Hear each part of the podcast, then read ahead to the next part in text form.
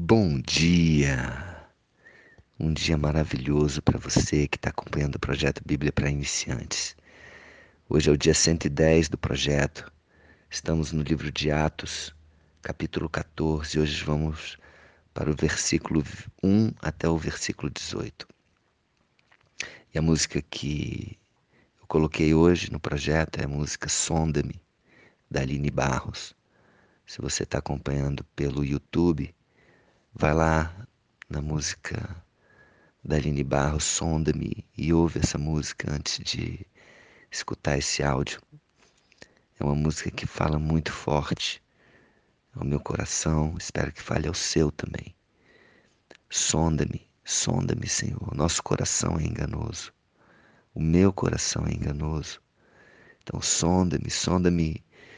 É, me ajuda a perceber dentro de mim as minhas fraquezas, as minhas limitações e que eu possa estar entregando a Ti tudo, tudo, que eu possa ser cheio, enche-me e usa-me. Usa-me, Senhor, usa-me para o teu propósito, para a tua vontade. Usa-me para alegrar o teu coração. Amém? E aqui voltando para o projeto, voltando para o livro de Atos, capítulo 14, é interessante perceber que Paulo e Barnabé estavam juntos nesta missão de levar a palavra de Deus a muitas pessoas. E eles estavam ali fazendo grandes prodígios, grandes sinais, levando a palavra de Deus com poder, com amor, com excelência. E estavam lá os dois, Paulo e Barnabé. E como é importante você ter alguém para estar com você, um parceiro. Eu costumo dizer, se você quer ir rápido, vai sozinho. Mas se você quer ir longe e com resultados é, sólidos, vá com alguém. Escolha uma pessoa que tem a ver com seus valores, que tem a ver com o propósito da sua vida. Se alie a essa pessoa. Um aliado, um parceiro, um amigo faz toda a diferença. Toda a diferença, acredite. É... Bom, então, é... em Icônio, Paulo e Barnabé entraram juntos na sinagoga judaica e falaram de tal modo que veio a crer grande multidão, tanto de judeus como de gregos. Mas os judeus incrédulos incitaram e irritaram os ânimos dos gentios contra os irmãos. Aqueles judeus que não tinham um coração puro, que não queriam aceitar a palavra, cheios da inveja e cheios de medo, é, ficaram ali incitando, ficaram irritando, para que aqueles gentios, para que aqueles gregos não se convertessem, não recebessem a palavra. Entretanto, demoraram-se ali muito tempo Paulo e Barnabé, falando ousadamente no Senhor, o qual confirmava a palavra da sua graça, concedendo que por meio de por mão deles se fizessem sinais e prodígios. Então eles estavam ali né, com a palavra da graça de Deus, falando ousadamente no Senhor. E com isso, sendo usados por Deus. Ali se faziam muitos sinais e muitos prodígios aconteciam por meio deles. Mas dividiu-se o povo da cidade. Uns eram pelos judeus e outros pelos apóstolos. E como surgisse um tumulto dos gentios e judeus, associados com as suas autoridades, os judeus, para os ultrajar e apedrejar, Sabendo eles, fugiram para Listra e Derbe, cidades da Lacônia ou da Licaônia e circunvizinhança, onde anunciaram o evangelho. Ou seja, eles sabendo que estavam ali para ser apedrejados, que era uma era um, olha só que, que coisa terrível, né, gente?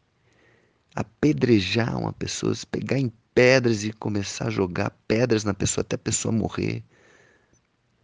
Como foi feito com Estevão, o primeiro mártir cristão, lá em Atos, capítulo 8, a gente é, passou por isso, né? Como que era uma coisa comum na época. Graças a Deus, assim, eu sei que ainda tem muita coisa ruim no mundo, mas graças a Deus as coisas têm, têm mudado. Imagina uma coisa, uma, uma atrocidade dessa ser comum. E eles sabiam que se continuassem ali daquele jeito iam ser apedrejados pelos judeus e pelas autoridades, inclusive. Que loucura, que loucura. Um, um homem de Deus, uma autoridade de Deus, permitir fazer isso, né? apedrejar incentivar isso como se fosse algo da justiça de Deus. É meio louco. Bom, continuando. Em Listra, costumava estar assentado certo homem aleijado, paralítico desde o seu nascimento, o qual jamais pudera andar. Esse homem ouviu falar Paulo, que, fixando nele os olhos e vendo que possuía fé para para ser curado. Percebe aqui, ó. Esse homem ouviu Paulo falar. E Paulo, percebendo nele que ele possuía fé para ser curado, olha só, importante a fé da pessoa. Disse-lhe em alta voz: Apruma-te direito sobre os pés. E ele saltou, e a partir daí ele andava. Uau! é muita confiança no poder de Deus, é muita intrepidez, é muita é muito é, é viver uma intimidade com Deus para chegar nesse ponto. Eu quero eu quero chegar nesse ponto um dia de olhar para uma pessoa desse jeito, com com intrepidez, percebendo a fé de alguém, fazer isso. Uau, imagina que que fantástico você poder ajudar uma pessoa nesse nível. E a gente pode fazer isso, sabia? Eu e você. Jesus falou que coisas maiores que ele próprio fez nós faríamos. Paulo já Paulo está fazendo aqui. E por que não eu e você fazermos também? Vamos juntos? Vamos buscar isso, fazer o bem, ajudar pessoas, curar. Uau, que maravilhoso isso. Eu vou procurar isso, eu vou buscar isso. Vamos comigo. e disse-lhe em alta voz: Apruma-te direito sobre os pés. E ele saltou, olha só, e andava. Quando as multidões viram o que o Paulo fizera, que Paulo fizera, gritaram em língua licaônica, dizendo: Os deuses em forma de homem baixaram até nós. Eles eram é um povo muito é, supersticioso. É um povo que tinha vários deuses.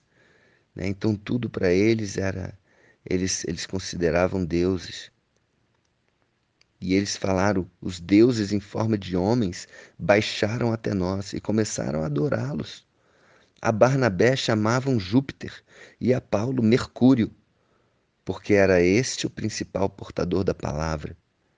Paulo o sacerdote de Júpiter, cujo templo estava em frente da cidade, trazendo para junto das portas touros e grinaldas, queria sacrificar juntamente com as multidões, ou seja, aquele sacerdote é, que era específico do deus Júpiter, e o templo estava na frente da cidade, ele trouxe para aquele lugar, para aquelas portas, touros e grinaldas e queria sacrificar aqueles animais juntamente com as multidões.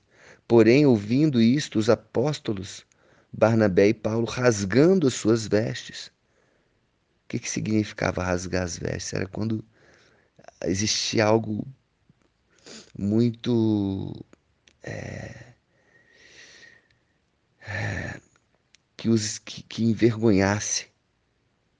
E eles ali rasgaram as suas vestes e saltaram para o meio da multidão, clamando, dizendo: Senhores, por que fazeis isto? Nós também somos homens como vós e somos sujeitos aos mesmos sentimentos. E vos anunciamos apenas aqui o Evangelho para que destas coisas vãs vos convertais ao Deus vivo. Ou seja, pare com essas coisas. Parem com isso. Parem de ficar sacrificando aos deuses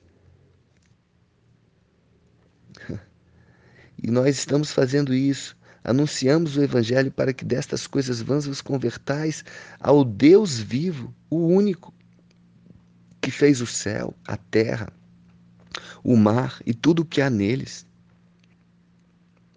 o qual nas gerações passadas permitiu que todos os povos andassem nos seus próprios caminhos. Contudo, não se deixou ficar sem testemunho de si mesmo, fazendo bem, dando-vos do céu chuvas e estações frutíferas, enchendo o vosso coração de fartura e alegria. E dizendo isto, foi ainda com dificuldade que impediram que as multidões lhes oferecessem sacrifício, impedindo que elas de que elas lhes oferecessem sacrifício.